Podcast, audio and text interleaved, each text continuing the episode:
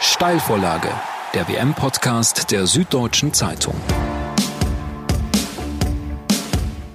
Ein historischer Abend liegt hinter uns. Die deutsche Nationalmannschaft ist in der Vorrunde der WM ausgeschieden.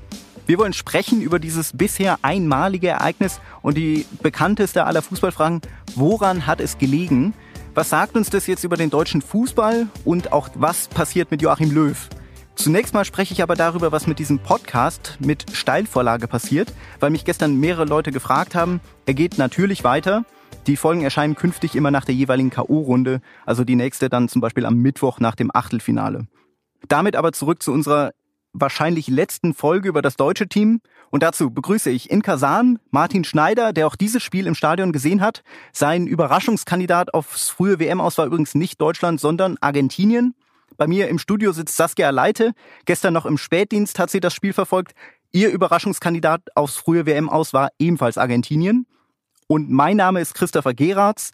Ich hatte keinen wirklichen Überraschungskandidaten auf ein frühes WM aus. Allerdings muss ich gestehen, in der zweiten Folge habe ich gesagt, dass es außer Frage steht, dass Deutschland die nächste Runde erreicht. Herzlich willkommen an euch beide. Hallo aus Kasan. Hallo. Martin, die erste Frage geht an dich. Als du dich gestern auf den Weg gemacht hast ins Stadion, ähm, hast du damit gerechnet, wie dieser Abend ausgehen würde, beziehungsweise dass dieser Abend so ausgehen würde? Nein, habe ich nicht, ganz ehrlich. Äh, ich kann mich nicht guten Gewissens jetzt hier hinstellen und kann sagen, ich habe das kommen sehen. Die Anzeichen waren eindeutig.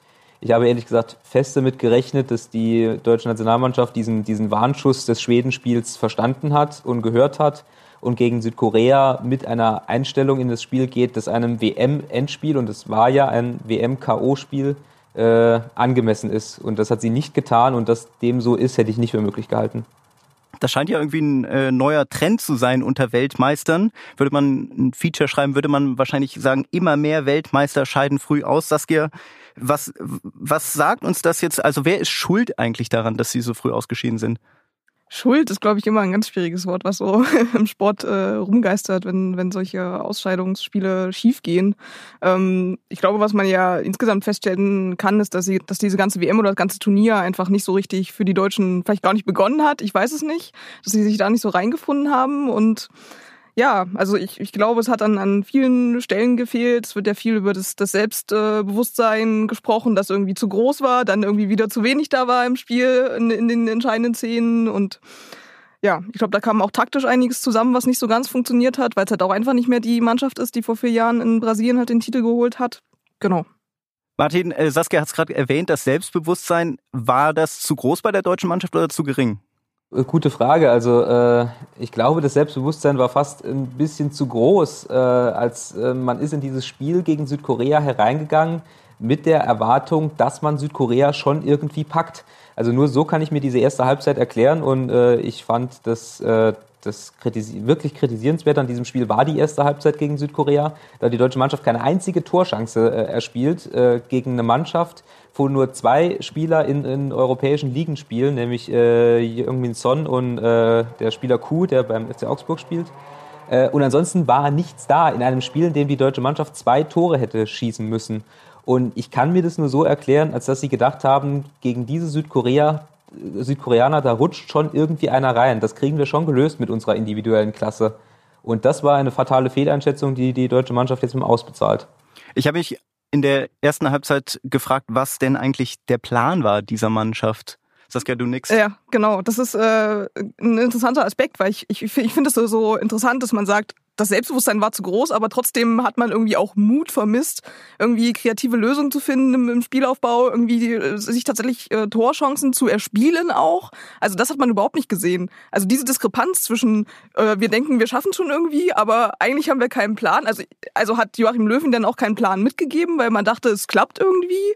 Ganz auffällig war ja eine Szene, wo Jusor Kimmich auf dem rechten Flügel den Ball hatte und zwei Gegenspieler standen neben ihm und im Mittelfeld war ein riesiger Raum und Kedira hätte einfach vorlaufen müssen in, in diesen Raum, dann hätte er den Ball bekommen, aber irgendwie ist er stehen geblieben Genau, stehen bleiben war ja, glaube ich, auch so ein Motto des Spiels. Also anscheinend hat man sehr oft äh, sehr lange deutsche Spieler auf dem Rasen stehen, statt laufen oder spielen sehen. Also war es irgendwie auch eine, eine taktische Frage oder liegt's dann oder kann man sich auch fragen, ob der Kader womöglich nicht so gut zusammengepasst hat, Martin? Also wir müssen gucken, dass wir die Analyse ein bisschen, bisschen sortiert kriegen, glaube ich. Im Fall von Kedira war, glaube ich, eindeutig, dass äh, bei dem das Mexiko-Spiel tatsächlich noch nachgewirkt hat. Der war verunsichert, also der trat nicht mit zu viel äh, Selbstvertrauen auf. Ähm, es, was, ich, was ich meinte mit, äh, mit zu viel Selbstvertrauen beziehungsweise zu viel Selbstgewissheit, das, waren, das war die Masse der Aktionen. Also du hattest in der ersten Halbzeit ganz, ganz viele Aktionen, wo eben so die letzte Genauigkeit äh, gefehlt hat. Da war Josua Kimmich sehr oft äh, dabei, der halt eine Flanke schlug, die dann sich irgendwo verfing. Da war auch, auch Jonas Hector auf der anderen Seite. Äh, Leon Goretzka, der äh, ein paar Vorstöße hatte, wo man dachte, da hätte jetzt schon eine gute Torchance draus werden können. Aber es fehlte halt so die letzte Konsequenz. Und da hatte ich im Stadion ganz krass den Eindruck, dass man sich so, so verfangen hat in dem Spiel, ähm, aber der nächste Pass klappt jetzt, aber die nächste Torschance kommt jetzt. Und dass man den Moment verpasst hat, wo, wo eigentlich so, so klar hätte werden müssen, so und jetzt müssen wir aber wirklich, das, äh, es gibt diese Floskel im Fußball, das, das Tor erzwingen.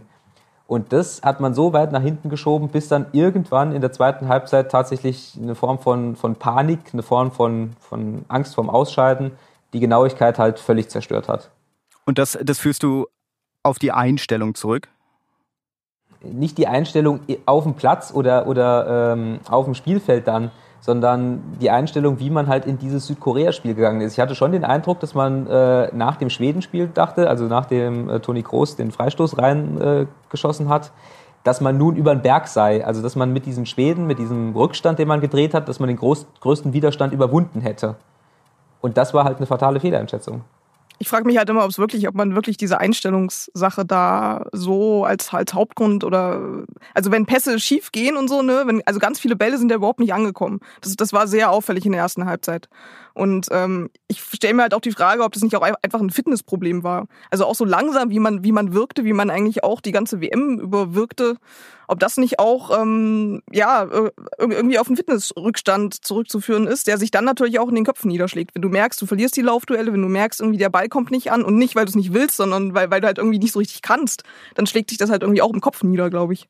Ist das, ist das was, was mit der Vorbereitung zu tun hat, mit der langen Saison? Ein anderer Strang, der da womöglich noch mit reinspielt, der jetzt auch in den Debatten vorkommt, ist ja, dass einige Spieler schon ein bisschen älter sind, als sie es natürlich vor vier Jahren waren. Was meinst du? Ich glaube, dass ähm, gerade wenn man jetzt den Südkorea-Deutschland-Vergleich hat, hast du natürlich in der, in, der, in der deutschen Mannschaft sehr viele Bundesligaspieler. Du hast die Bayern, du hast Toni Kroos, der irgendwie dann auch noch äh, Champions League zu Ende spielt und eben dann noch den, den Altersfaktor, der dazu kommt. Und dann dauert so eine, so eine Saison einfach sehr lange vor einer WM. Und ja, man weiß dann nicht, wie das Trainingslager natürlich dann äh, läuft. Da kommt man dann vielleicht nochmal auf den Löw-Faktor zurück, äh, wie, wie man dann die Mannschaft ein, einspielt in einer doch relativ kurzen Zeit mit erschöpften Körpern. Also ich glaube schon, dass das auch eine Rolle spielen kann, was die Belastung vorher anging. Was meinst du, Martin?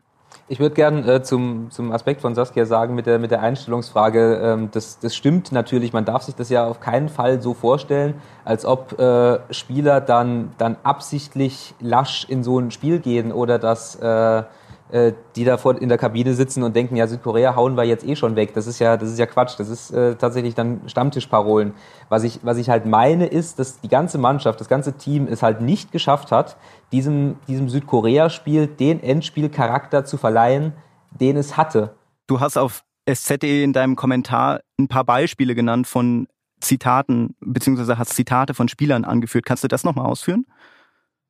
Äh, ja, genau. Also wenn, wenn halt nach diesem Schwedenspiel Toni Kroos äh, zum Beispiel da halt steht und die Kritik in der, in der Heimat geißelt, die er als zu hart empfand, dass er sagt, äh, es wird uns niemand zum WM-Titel schreiben, wenn, ähm, ja, wenn, wenn wirklich nur Manuel Neuer äh, als Kapitän dann da rauskommt und sagt, das war gegen Schweden einfach nur nüchtern betrachtet sauknapp, sauknapp vorm Ausscheiden, dann hat man halt so eine Grundeinstellung in der Mannschaft, dass man halt mit dem Kopf schon weiter ist. Und das kriegt man dann halt unbewusst nicht raus.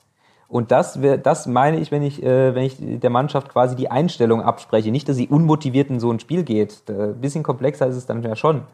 Ähm, und es ist auch irgendwie nachvollziehbar. Natürlich hat man eine Champions League-Truppe da auf dem Platz stehen und äh, mit Südkorea eine Mannschaft, die eben, wie ich äh, gesagt habe, von der, von der individuellen Klasse eigentlich nicht, nicht konkurrieren kann. Und natürlich geht man dann halt mit, dem, mit der Gewissheit auf den Platz, man ist ja schon besser. Aber eben die, die Vorstellung, dass es halt wirklich gegen Südkorea, die ja auch schon mehr oder weniger fast raus waren, wirklich zu Ende gehen konnte, die hat sich erst durchgeschlagen, als die zweite Halbzeit schon viel zu weit fortgeschritten war. Und diese, diese mentale Situation, das meine ich mit der Einstellung, die hat diese Mannschaft nicht antizipiert und das hätte sie tun müssen. Was ich interessant finde da auch, ist ja, wenn du sagst, Manuel Neuer ist der Einzige gewesen, der so ein bisschen dann den Appell gesendet hat oder der so ein bisschen anders alarmisierter war und er ja der Einzige ist, der sehr lange oder der am längsten nicht gespielt hat, der sozusagen am längsten Erholungsphase und Regenerationsphase hatte, der frisch im Kopf war. Ne? Also da kann man ja vielleicht doch eine Verknüpfung zwischen der Belastung, zwischen der Erschöpfung, die man aus einer Saison mitbringt, und diesem Turnier und der Einstellungsfrage vielleicht mitnehmen. Ich weiß es nicht.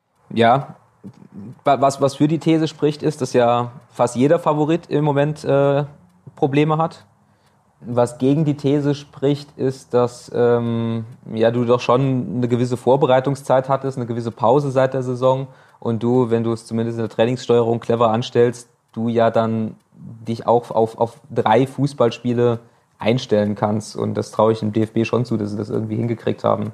Wie fiel denn die Analyse der Spieler aus? Du hast ja gestern ähm, gehört, als sie auf dem Weg zum Bus waren da war nicht viel Analyse. Also ich habe Josua Kimmich tatsächlich gefragt, äh, also relativ verzweifelt äh, da vor mir stand, Herr Kimmich, versuchen Sie doch mal das, äh, das Unfassbare irgendwie nüchtern zu analysieren. Also wie lief das Spiel denn aus Ihrer Sicht? Und er hat er gesagt, ja, das kann er äh, in der Sekunde eigentlich gar nicht so richtig.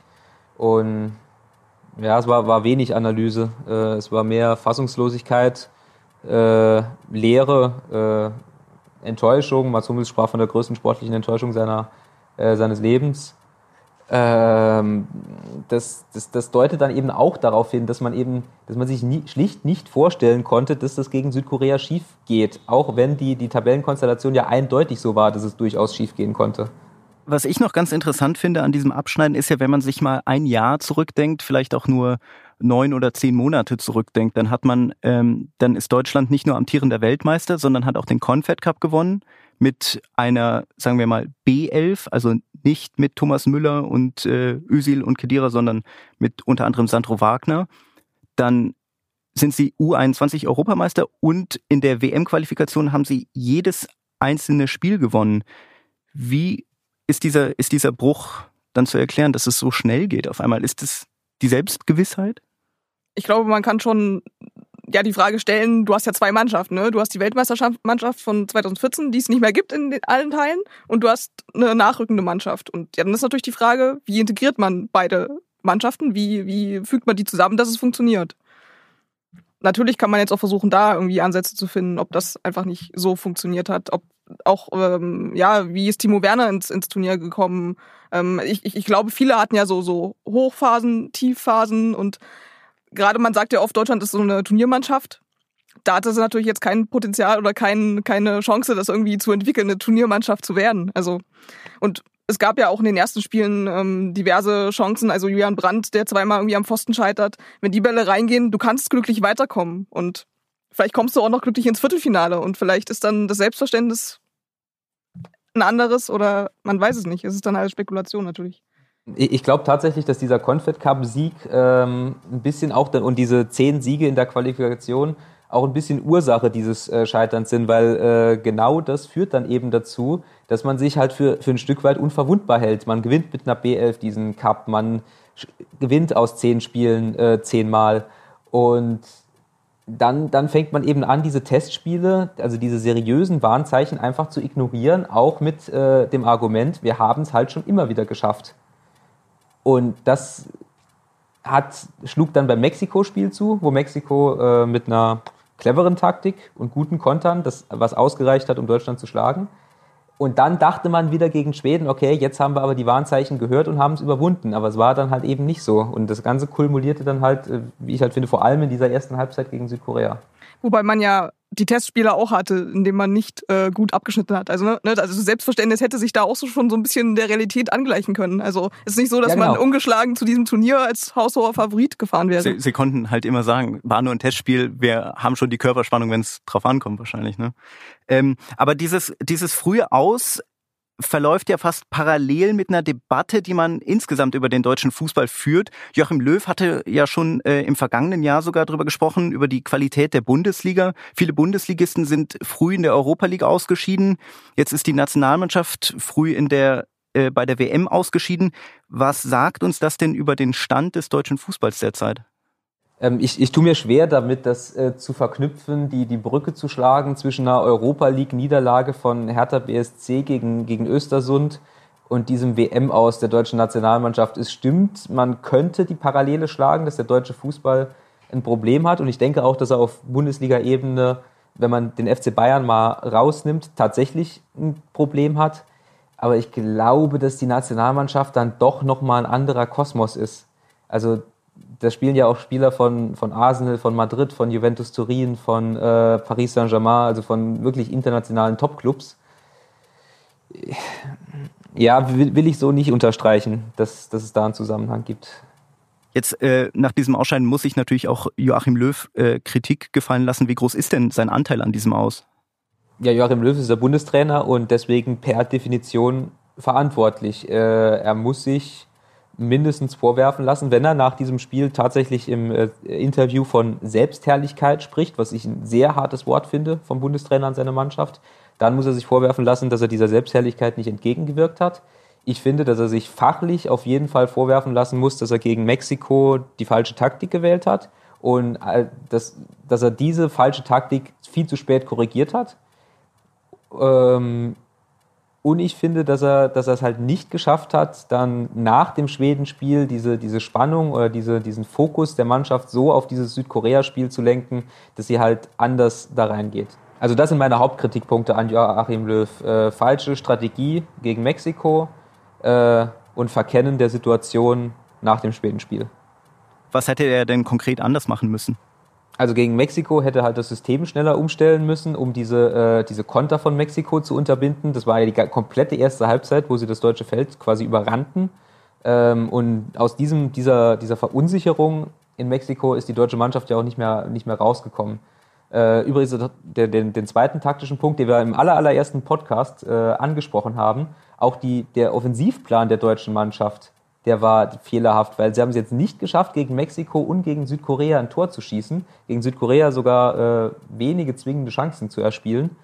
Und ähm, das, ist, das ist auch ein Kritikpunkt an Joachim Löw, dass er es nicht geschafft hat, diese, diese Offensive, die ihm zur Verfügung stand, Özil, Draxler, Reus, Gomez, Werner, irgendwie so zusammen harmonieren zu lassen, dass da eben äh, etwas, etwas Zwingendes dabei herauskam. Ich finde es auch ganz interessant, wenn ich da kurz einhaken kann, dass man ja, wenn man das Turnier so ein bisschen analysiert, das haben wir ja auch schon ähm, getan, ja herausfindet, dass Standards sehr oft zu Toren geführt haben und dass in der Vorbereitung auf diese WM ja die deutsche Mannschaft sich jetzt auch nicht sonderlich groß auf Standards äh, fokussiert hat. Und also es ist natürlich auch die Frage, wie, wie kommt sowas zustande? Ne? Man schießt zwei Tore in drei Spielen und einer kommt durch einen Freistoß zustande. Ähm, hätte man da mehr machen können oder auch müssen? Ist, ist da schon wieder das Selbstverständnis auch schuld, weil man, weil man, wie gesagt, denkt, man kommt mit dem Potenzial an Leuten und es ist ja da. Also es sind ja keine schlechten Fußballer, ne? Ähm, man, man kommt damit weiter und schafft es dann nicht. Also das ist schon auch eine Frage, die man sich stellen kann. Ich, ich fand es gestern ganz eklatant, dass man überhaupt nicht gesehen hat, was sie eigentlich vorhatten. Du hast gesagt, sie extrem gute Fußballer eigentlich, aber die, die so ganz wenig zusammengepasst haben irgendwie. Also das fand ich sehr schwierig. Ja, die, die Taktik gestern, äh, die hat mich tatsächlich auch verwundert. Also er hatte äh, Leon Goretzka, der neu in die Mannschaft kam, der hatte eine sehr ungewöhnliche Rolle, ist ja eigentlich normalerweise defensiver Mittelfeldspieler, der äh, spielte aber so als Halbstürmer und der Plan dahinter, so, also Löw hat das nicht erklärt, das erschließe ich mir jetzt einfach, war, dass äh, Leon Goretzka mit seiner Dynamik, mit seinen Läufen nach vorne diese äh, körperlich ja jetzt nicht maximal starke koreanische Abwehr eben überfordern äh, sollte das ist irgendwie auch von der Theorie ein Gedanke, aber es war dann halt auch wieder eine völlig neue Idee im dritten Gruppenspiel. Ähm, ja, Timo Werner äh, als Sturmspitze äh, meanderte wieder sehr oft nach außen, weil er wieder diese Sprints machen wollte, die er gegen Schweden, die er gegen Schweden so gut gemacht hat. Mario Gomez kam dann erst in der zweiten Halbzeit, der wäre vielleicht auch eine Startelf-Option gewesen. Also ja, es äh, was ich eigentlich mit vielen Worten sagen will, es, ist, es stimmt, was, äh, was Saskia sagt. Es ist äh, wirklich auffällig, dass da, äh, dass da auch wenig Plan zu erkennen war gestern. Der, der andere Kritikpunkt an Löw, du hattest es angesprochen, war, dass er die Mannschaft offenbar nicht so fokussiert hat. Eine Sache, die er sich jetzt so ein bisschen gefallen lassen muss, ist ja, das wurde auch in einem Kommentar kritisiert, dass er irgendwie eine gewisse Ruhe vielleicht ein bisschen zu viel Ruhe vorgelebt hat. Ich denke da zum Beispiel auch an dieses eine fast schon ikonografische Bild, wo er in Kasan vor der Laterne steht. Ist dieser Vorwurf berechtigt, Saskia? Ich finde es immer ein bisschen schwierig. Ähm, einerseits, wenn, wenn Spiele gut gehen, also dieser Groß-Freistoß, also bei Groß hat man dann gesagt, irgendwie, das ist das, diese Eiseskälte, die ihn zu diesem Freistoß geführt hat und dass er den halt einfach dann macht in, in der, in der Situation und ähm, so ist es dann bei Löw, finde ich auch. Wenn der Ruhe ausstrahlt, kannst du dein Team natürlich irgendwie, ähm, kannst du deinem Team eine Stärke verleihen. Aber wenn es schief geht, bist du natürlich derjenige, der dann irgendwie sein, sein Team nicht richtig motiviert hat. Also ich tue mich schwer, ehrlich gesagt, da irgendwie äh, zu sagen, das, das hat deshalb nicht funktioniert, weil er ist so lange Trainer schon und hat ist Weltmeister geworden und ja, ich glaube nicht, dass es daran gelegen hat. Wahrscheinlich hat die, die Ruhe auch bei an, manch anderem Turnier womöglich auch genau, geholfen. Genau, ja. genau, ja. ja. Ja, genau, das, das wollte ich dazu sagen. Das ist einfach seine Art. Also das ist halt die Art, wie Joachim Löw coacht. Und es wäre vermutlich ein, ein Stück weit unglaubwürdig gewesen, wenn er sich jetzt öffentlich, was er intern gesagt hat, das wissen wir nicht genau, aber zumindest öffentlich halt hingestellt hätte und gesagt hat, jetzt ist Alarmstimmung. In dem Fall ist es halt, äh, ja, definiert das Ergebnis die richtige Strategie. In dem Fall war es offensichtlich ein Fehler, dass er es nicht gemacht hat. Äh, natürlich nicht der eine Fehler, aber dann in der Summe vielleicht halt wieder ein, ein, Fehler von insgesamt zu vielen Fehlern, dass er eben gesagt hat, so, und jetzt müssen wir aber hochfahren. Jetzt müssen wir gegen Südkorea mit der Körperspannung auftreten. Er hat sich für, ja, das ist halt jetzt wirklich so typisch, hinterher weiß man es besser, klar. Weiß ich. Joachim Löw hat ja gestern dann seine Zukunft offen gelassen. Jetzt ist es bei uns gerade kurz nach halb eins und man weiß noch immer nicht, nichts und womöglich ist das alles, was wir jetzt sagen, in ein paar Stunden auch überholt, weil Joachim Löw sich erklärt. Aber was, was passiert denn jetzt mit ihm? Was, was glaubt ihr? Ich glaube, er wird sich schon noch gut überlegen. Also das, äh, ich glaube nicht, dass er jetzt heu heute noch zurücktritt, wobei wir das vielleicht nicht sagen sollten. ähm, ja, wahrscheinlich hätte er einfach vor vier Jahren schon zurücktreten sollen. Es ist natürlich jetzt auch so ein Punkt, wo man sagt, das kann man jetzt leichter sagen, als äh, jetzt, wo man weiß, wie es ausgegangen ist. Aber da war er am Höhepunkt, da hat er auch schon einige ähm, Turniere hinter sich gehabt und konnte sich beweisen und hat sich bewiesen. Und ja, wie er jetzt so weitermachen will, weiß ich nicht. den Sidan würde wahrscheinlich zustimmen, dass er vor vier Jahren hätte zurücktreten sollen. Ja. Martin? Wieso Sidan? Na, weil Sidan zurückgetreten ist nach seinem Champions League-Sieg. Also aber auch nach seinem dritten, ne? Nach seinem dritten, das stimmt, ja ich, ich muss, muss ehrlich zugeben, dass ich, ich weiß nicht, wie es weitergeht. Also ich kann mir auch, ich kann mir beide Szenarien vorstellen. Ich kann mir vorstellen, dass er, dass er sagt, jetzt will ich es aber nochmal wissen. Ich habe ja den Vertrag bis 2022. Ich will zumindest diese Europameisterschaft dann, dann nochmal spielen, weil Europameister ist er ja noch nicht. Ich kann mir aber auch vorstellen, dass diese, dass dieses äh, Aus jetzt so unerwartet kam und so großer Schock für ihn ist, dass er sagt, er sieht sieht keine Möglichkeit, wie er da jetzt glaubhaft nochmal einen Impuls äh, vermitteln kann. Ähm, also man muss natürlich auch sagen, dass dieses Aus den, den deutschen Fußball, den DFB, wirklich völlig unvorbereitet trifft. Also weder gibt es irgendeinen seriösen Nachfolgekandidaten für Löw, den man sich vorstellen könnte, noch äh, kann man jetzt so ad hoc sagen, was jetzt anders werden muss, weil äh, die Spieler, die da auf dem Platz standen, die sind, alle, die sind alle ein bisschen älter, das stimmt, aber sie sind jetzt alle nicht so alt, als dass bei irgendjemandem jetzt total klar ist, dass er zurücktreten wird, vielleicht mit Ausnahme von, von Mario Gomez. Ähm, die junge Generation, Kimmich, Werner, Goretzka, äh, Süle, die stand schon auch auf dem Platz, also sie war auch da. Ähm, es ist so ein bisschen eine große Ratlosigkeit also Löw hat ja das nochmal ganz kurz einen Vertrag bis 2022, den hat er kurz vor dem Turnier nochmal verlängert. Und Reinhard Grindel hat ja auch in dem ersten Statement jetzt gesagt, dass sie sich in den nächsten Tagen irgendwie äh, zusammensetzen wollen bzw. entscheiden wollen. Aber aus dem, was ihr sagt, höre ich raus, diese Entscheidung hängt allein von Löw ab und nicht dem DFB? Also ich, ich denke schon. Ich denke, dass Joachim Löw trotz dieses Vorrunden aus einen so großen Status äh, hat, dass äh, das ihm obliegt, ob er zurücktritt oder nicht. Ja, und ich glaube, wie du ja gerade schon gesagt hast, die Alternativen sind jetzt äh, erstmal noch nicht so in, in Sicht. Ne? Also wenn man jetzt irgendwie schon sagen könnte, es gibt da drei Nachfolger, die man sich sehr gut da in diesem Team vorstellen könnte, dann würde sich der DFB vielleicht auch eher überlegen, ähm, Konsequenzen zu ziehen. Aber in dem Fall glaube ich das auch nicht. Das ist nicht so der, der intuitive Kandidat, den man hat. Ich glaube, ich habe es gestern in einem Weltartikel, habe ich irgendwo Matthias Sammer zum Beispiel gelesen, aber das wäre jetzt auch nicht so der erste gewesen, an den ich gedacht hätte. Ja, das ist, glaube ich, wirklich nur der Wunsch, irgendeinen Namen halt zu nennen und dann, aber also ich glaube, dass da wirklich, es hat wirklich, das, wie ich am Anfang gesagt habe, es hat einfach sich niemand vorstellen können, dass das schief geht. Darum ist es vermutlich auch, oder auch deswegen ist es vermutlich schief gegangen.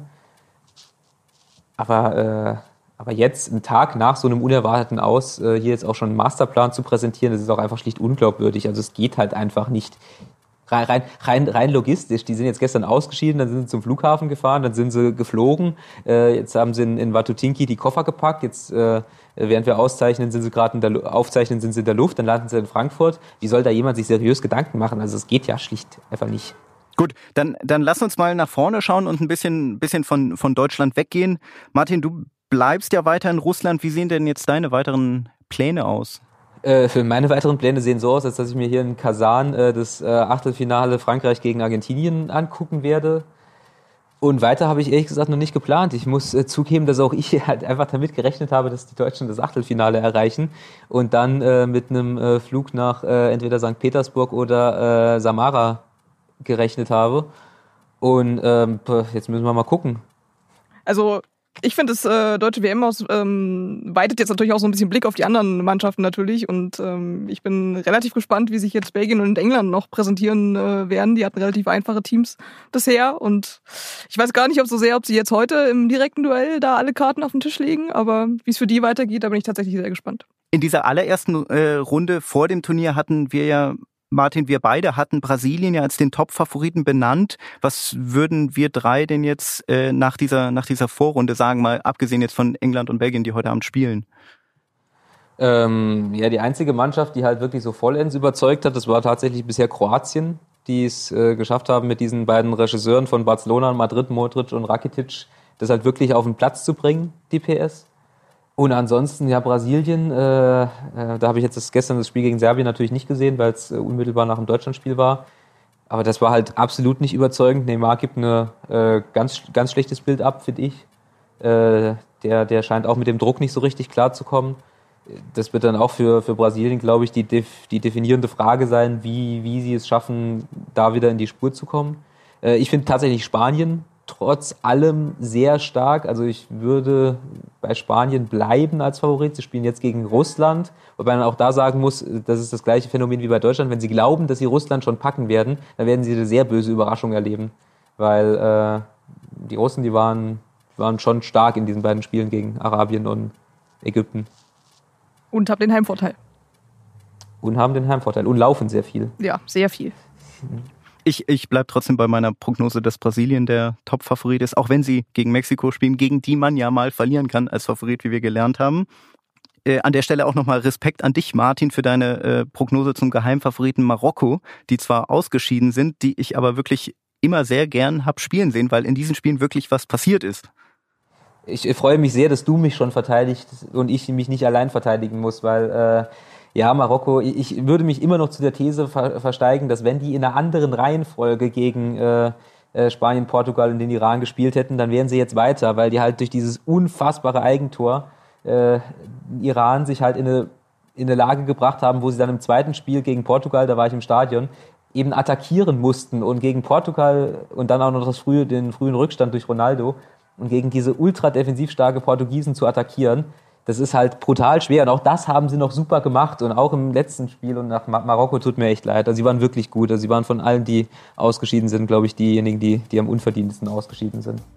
Marokko ist jedenfalls nicht dabei im Achtelfinale. Dafür die genannten Spanier, Brasilien und viele andere Mannschaften. Über dieses Achtelfinale und jede weitere K.O.-Runde reden wir natürlich bei Steilvorlage. Immer nach der jeweiligen Runde. Die nächste Folge erscheint am Mittwoch. Bis dahin, ciao. Ciao. Tschüss. Steilvorlage, der WM-Podcast der Süddeutschen Zeitung.